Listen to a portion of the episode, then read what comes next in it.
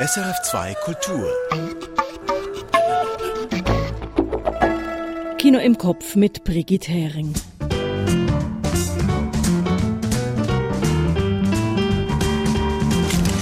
Da sind wir wieder mit der wöchentlichen Filmauslese aus der Kinowelt.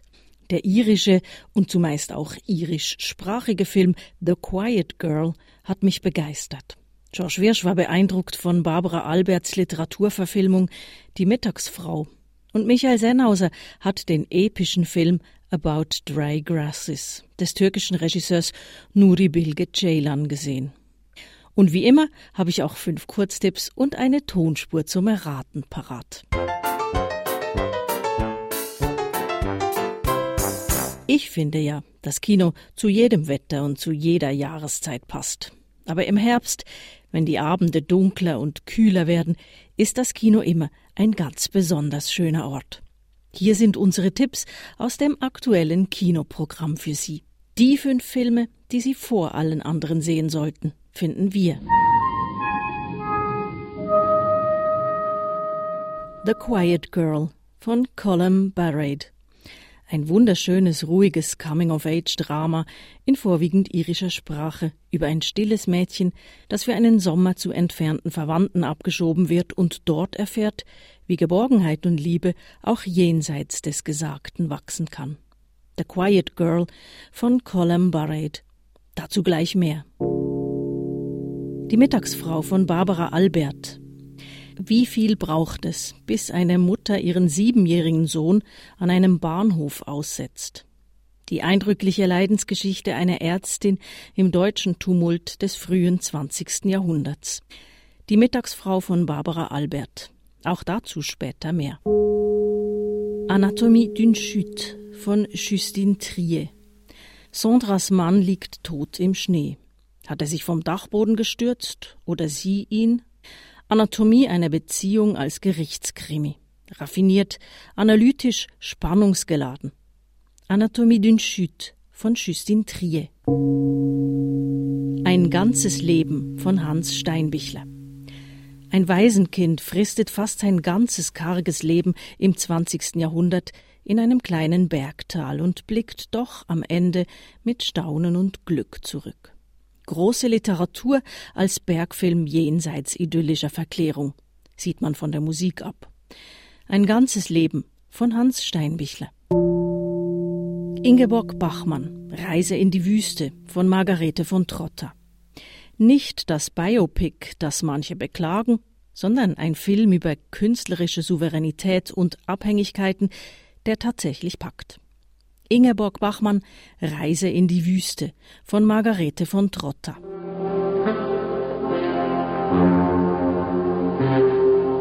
Kommen wir zum Tonspurrätsel. Heute ganz poetisch mit einem Gedicht. Alright, folks, Showtime. Aus welchem Film stammt dieser Ausschnitt?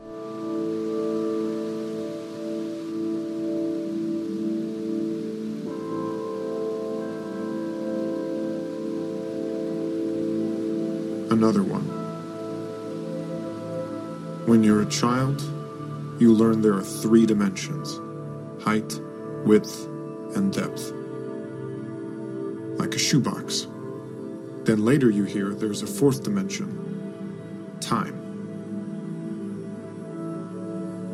Hmm. Then some say there can be five, six, seven,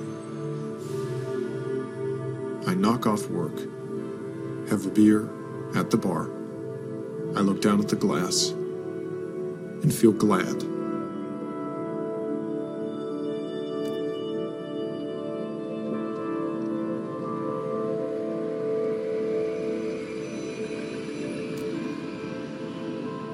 Schön, nicht? Am Schluss spiele ich es nochmal ab und sage Ihnen dann, aus welchem Film das ist und wer das Gedicht liest falls Sie es nicht sowieso schon wissen. Ein irischer Film hauptsächlich in irischer Sprache. Das gibt es selten zu sehen. The Quiet Girl war der erste irische Film überhaupt, der letztes Jahr für einen Oscar nominiert wurde. Und dabei ist das Erstlingswerk des irischen Filmemachers Colin Barrade zu seiner Premiere in Berlin letztes Jahr noch in der Sektion der Jugendfilme gestartet wo es dann auch ausgezeichnet wurde. Danach aber erfuhr das stille Coming-of-Age-Drama viel Aufmerksamkeit und Preisehren. Nun kommt es auch bei uns ins Kino. Sie rennt gern davon und versteckt sich. Die etwa neunjährige Kite im ländlichen Irland Anfang der 1980er Jahre. The Wanderer, die Ausreißerin, nennt sie ihr Vater despektierlich. Sie ist dünn, bleich, mit großen Augen und meistens stumm, wirkt erdrückt mitten im Chaos der lauten, ärmlich lebenden Familie. Es gibt drei ältere Schwestern, für die Kite nur The Weirdo, die komische ist, einen kleinen Bruder, der ständig weint, eine hochschwangere, überforderte Mutter und einen latent bedrohlichen Vater, der das Geld vertrinkt oder verwettet. Kite kommt überall unter die Räder und macht immer noch ins Bett. Weil auch die Eltern mit dem stillen Kind überfordert sind, wird Kite kurzerhand zu entfernten Verwandten gebracht. Dort soll sie den Sommer überbleiben, bis das neue Kind da ist. Der Vater ist froh, sie abzugeben. Als Gastmutter Eileen sagt, sie nehme das Mädchen gern, sie sei mehr als willkommen, entgegnet er nur abschätzig, sie wird euch arm essen. We'll keep the child gladly. She's more than welcome. She'll let you our house and home. Für Kite ist alles neu und alles seltsam. Die Stille im kinderlosen Haus, in dem immer genug Essen auf den Tisch kommt, der saubere große Hof, die liebevolle Behandlung durch die Gastmutter Eileen. Und auch der anfänglich ablehnende Gastvater schon schließt das Mädchen langsam ins Herz. Es sei okay, still zu sein, sagte er einmal zu ihr. Viele Leute hätten die Gelegenheit verpasst, nichts zu sagen und dabei viel verloren. Ní gá dut é rud rá. Chuoine gas sin a gcónaí. Is om í duine nó thugan de a bhéalach am dúnta. Is a chail mór an dá bhar. Dass auch diese beiden aufrichtig lieben Menschen ein schweres Geheimnis in ihrem Schweigen mit sich herumtragen, erschließt sich erst nach und nach. Aber das traurige Schweigen wird durch die Anwesenheit des Quiet Girl, des stillen Mädchens, verwandelt in eine friedvolle Ruhe. Vorübergehend nur, weil Kite eben nicht dauerhaft in dieses liebevolle Haus gehört, in dem sie den Sommer über aufgeblüht ist, sondern in ihre Familie, in die sie am Ende zurück muss und in der sie fremder ist als bei diesen fernen Verwandten. Es sind oft die einfachen Geschichten, die die größte Wirkung erzielen, wie in diesem Film auch. Vieles entfaltet sich erst im Lauf der Handlung, in kleinen Gesten, in nebenbei hingeworfenen Bemerkungen, in den Bildern der großartigen Kameraarbeit. The Quiet Girl ist eine filmische Fabel darüber, dass Sprachlosigkeit nicht nur Einsamkeit erzeugt, auch Geborgenheit und Liebe kann jenseits des Gesagten entstehen. Ein von Sean verstohlen auf den Tisch neben Kite gelegter Keks etwa erzählt von wachsender Zuneigung. Und das ist nur einer der vielen wunderbaren Momente in diesem herzzerreißend schönen Film. The Quiet Girl, jetzt im Kino bei uns. Vor 15 Jahren war Die Mittagsfrau ein Bestseller aus Deutschland. Jetzt wurde der historische Roman verfilmt. Erzählt wird in Buch und Film das Leben einer Frau mit jüdischen Wurzeln in der ersten Hälfte des 20. Jahrhunderts. Ein Leben mit Tiefschlägen. George Wirsch hat sich die Mittagsfrau angesehen und mit der Regisseurin Barbara Albert gesprochen. Die weißgewandete Mittagsfrau, sie streift in der sommerlichen Glut über die Flachsfelder und bringt dich um den Verstand mit einem Sonnenstich. Es sei denn, du hast ihr Geschichten zu erzählen. So geht eine alte Spreewälder Legende, als Mahnung wohl, nicht in der Hitze auf dem Feld zu arbeiten. Der Film spielt diskret auf diese Legende an, mehr nicht. Was der Titel dann aber doch mit der Geschichte zu tun hat, die da weitgehend in der Nazizeit spielt, das erklärt Regisseurin Barbara Albert. Wir haben gesagt, wir verwenden diese Geschichte dafür, dass unsere Hauptfigur von sich erzählen muss, um nicht verrückt zu werden. Das heißt auch, sie muss wissen, wo sie herkommt. Sie muss wissen, was ihre Wurzeln sind, wo ihre Ahnen her sind. Und sie darf das nicht vergessen, eigentlich auch ihre Herkunft nicht vergessen. Diese Hauptfigur heißt Alice Semisch. Beziehungsweise nein, so heißt sie eben nicht. In Wirklichkeit heißt sie Helene Würsig. Semisch, das steht bloß auf den gefälschten Papieren, um ihre Herkunft vor den Nazis zu vertuschen. Wobei es wohl doch einfacher wäre, stünde nur der Name im Ausweis, denn Helene muss leibhaftig zu Alice werden, für ihren Ehegatten, der sie nicht liebt, für ihr Leben in Sicherheit. Und hinter dieser Fassade, hinter dieser Schmach steckt doch immer noch die wirkliche Helene, die darob verrückt zu werden droht. Dieses Leben, erzählt der Film. Anfänglich von einer recht sorglosen Kindheit in der Oberlausitz, von einem Mädchen mit dem Spitznamen Engelchen, das sich früh für Medizin interessiert. Als sich ihre ältere Schwester zum Krankendienst meldet, ruft sie hinterher. Darf ich dich heute im Krankenhaus besuchen? Vielleicht kann ich eine Leiche sehen. Du bist ein seltsames Kind, Engelchen.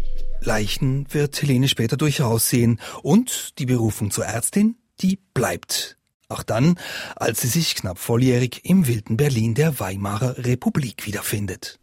Was wollen Sie denn studieren? Medizin. Ich, werde Ärztin. Haben Sie die Reifeprüfung? N noch nicht, aber ich äh, lerne schnell. Bis hierhin glaubt Helene an ihre große Zukunft. Doch die folgenden Jahrzehnte werden sie eines Besseren belehren und ja, es sind Jahrzehnte. Die Zeitspanne ist groß, die Nebenfiguren, die Schauplätze, die Kriegsjahre ziehen vorbei und hinterlassen kaum Gutes. Eine solche Erzählung könnte überladen sein, könnte zerfasern, wäre da nicht die konsequente Optik des Films. Immer nah dran an Helene, brillant gespielt übrigens von Marla Emde. Dranbleiben, um die Identität dieser Frau zu wahren, die ihr ansonsten stückweise geraubt wird. Regisseurin Barbara Albert. Das ist etwas, was mich immer wieder fasziniert und was ich auch schon in anderen Filmen zum Teil äh, behandelt habe und was leider immer noch Thema ist, was weltweit immer noch Thema ist, die Frauen, die nicht sein dürfen, die sich nicht ausdrücken dürfen, die sich nicht zeigen dürfen. Äh, und insofern ist der Stoff für mich nach wie vor extrem relevant. Relevant, zweifelsohne. Gerade deswegen ist der Film auch eine unzimperliche Märtyrerinnengeschichte und daher gut möglich, dass man das Kino deprimiert verlässt, ob so viel Leiden und, ja, auch sexuellem Missbrauch. Aber, wie diese Mittagsfrau aus der Spreewälder Legende wohl dazu sagen würde, solange solche Dinge geschehen, musst du sie auch erzählen können. George Wirsch über den Film Die Mittagsfrau, der neu im Kino läuft. Die episch-elegischen Filme des türkischen Chemikers und Elektroingenieurs Nuri Bilge Ceylan bilden längst eine eigene Kategorie im Autorenkino. Seine Figuren sind keine Helden, sondern brüchige Menschen zwischen Egoismus und Hoffnung. Das gilt auch für den jungen Lehrer Samet in der anatolischen Provinz in Ceylans aktuellem Kinofilm About Dry Grasses über trockene Gräser. Michael Sennhauser Ich will ja bloß etwas in eure Spatzenhirne bringen, herrscht Samet die verdatterten Schülerinnen und Schüler im Provinzdorf seiner anatolischen Heimat an. Samet sitzt unwillig seine Pflichtjahre in der Provinz ab. Er jammert über das Höllenloch und die Perspektivenlosigkeit seiner Schülerinnen und Schüler, die schließlich doch bloß wieder Kartoffeln und Gurken anbauen werden für die Reichen. Nuray, die junge Kollegin aus der Provinzhauptstadt, auf die er ein Auge geworfen hat, fragt, wie lange er denn schon an der Schule sei. Vier Jahre, sagt er. Dann kannst du dich ja versetzen lassen. Wirst du es tun? Machst du Witze? Ich warte auf nichts anderes. Kaç yıldır oradasın?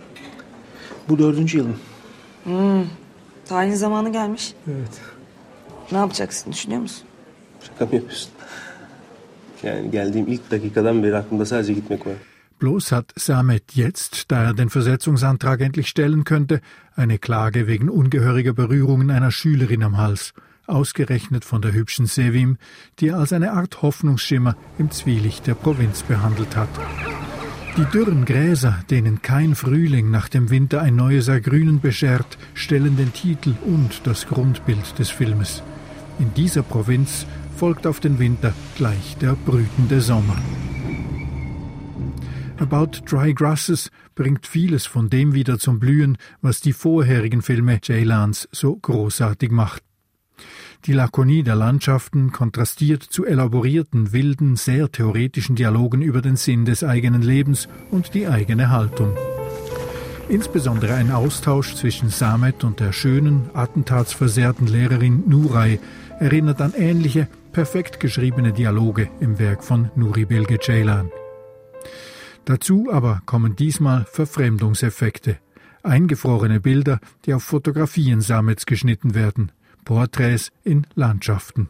Und ein sehr kurioser Moment, als absehbar wird, dass Nurai Samet in ihr Bett einladen wird. Samet geht durch eine Tür in der Wohnungswand hinter die Filmstudiokulissen, wandert zwischen den Setstücken durch zu einer Badezimmerkulisse und schluckt dort, darf man vermuten, eine Viagra-Tablette oder auch einfach ein Aspirin. Schließlich hat nicht nur das Kinopublikum ein Anrecht auf milde Kopfschmerzen nach dem vorangegangenen furiosen Dialog der beiden am Esstisch. Was Kuru Otlar Üstüne vom bisherigen Werk des Regisseurs abgrenzt, ist allerdings diese Leere in der Hauptfigur, seine Bereitschaft, den eigenen trockenen Seelenzustand vor die Bedürfnisse seiner Umgebung zu stellen. Dieser Film des 65-jährigen Nuri Bilge Ceylan hat etwas von einer Flagellation, von einer Selbstgeißelung oder auch einfach von der erbarmungslosen Selbstanalyse, die einst auch einen Max Frisch nicht davon abgehalten hat, sich selbst zuzuschauen beim selbstmitleidigen Blödtun. Dass der Film Schönheit und Humor hat, macht ihn zum Glück dennoch zum Kunstwerk. Und vielleicht liegt die Läuterung, die wir ja alle ersehnen, genau da drin.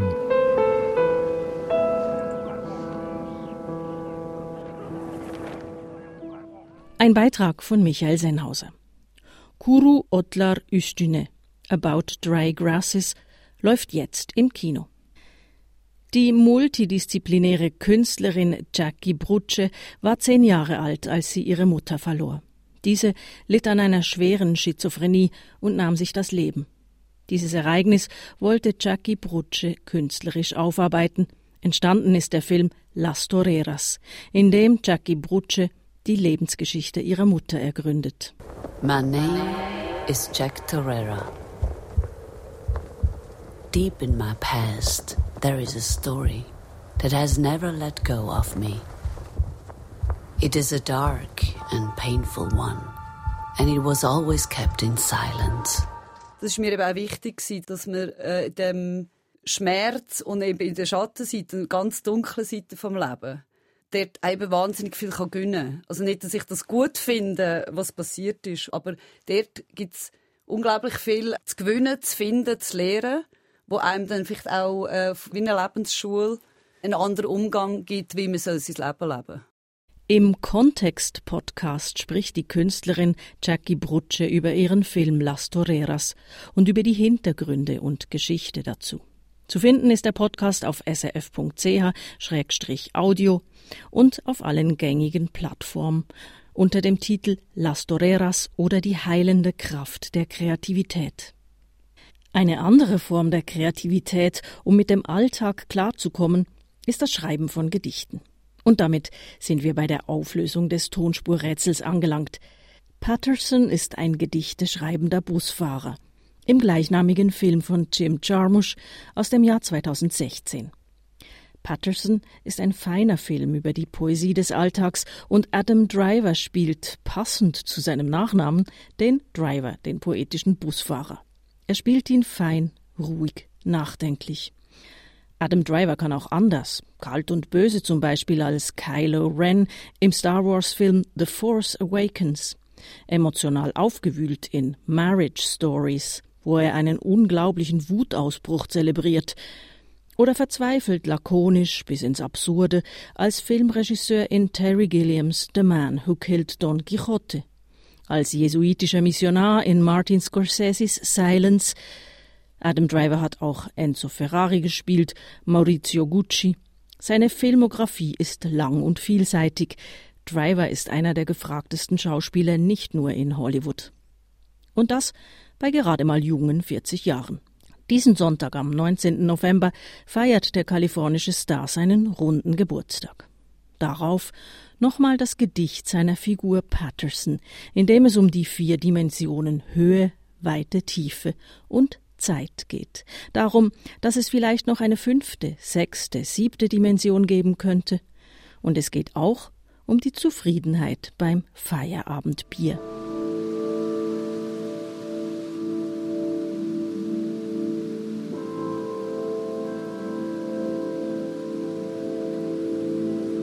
Another one. When you're a child, you learn there are three dimensions height, width, and depth. Like a shoebox. Then later you hear there's a fourth dimension time. Hmm. Then some say there can be five, six, seven. I knock off work, have a beer at the bar. I look down at the glass and feel glad.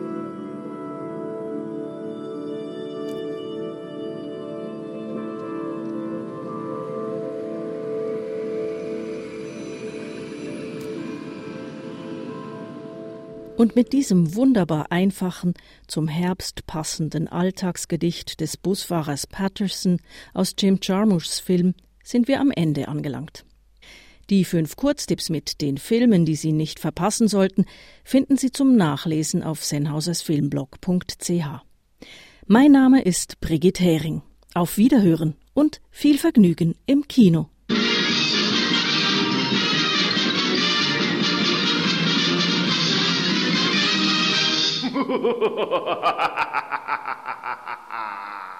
Erfahren Sie mehr über unsere Sendungen auf unserer Homepage srf.ch.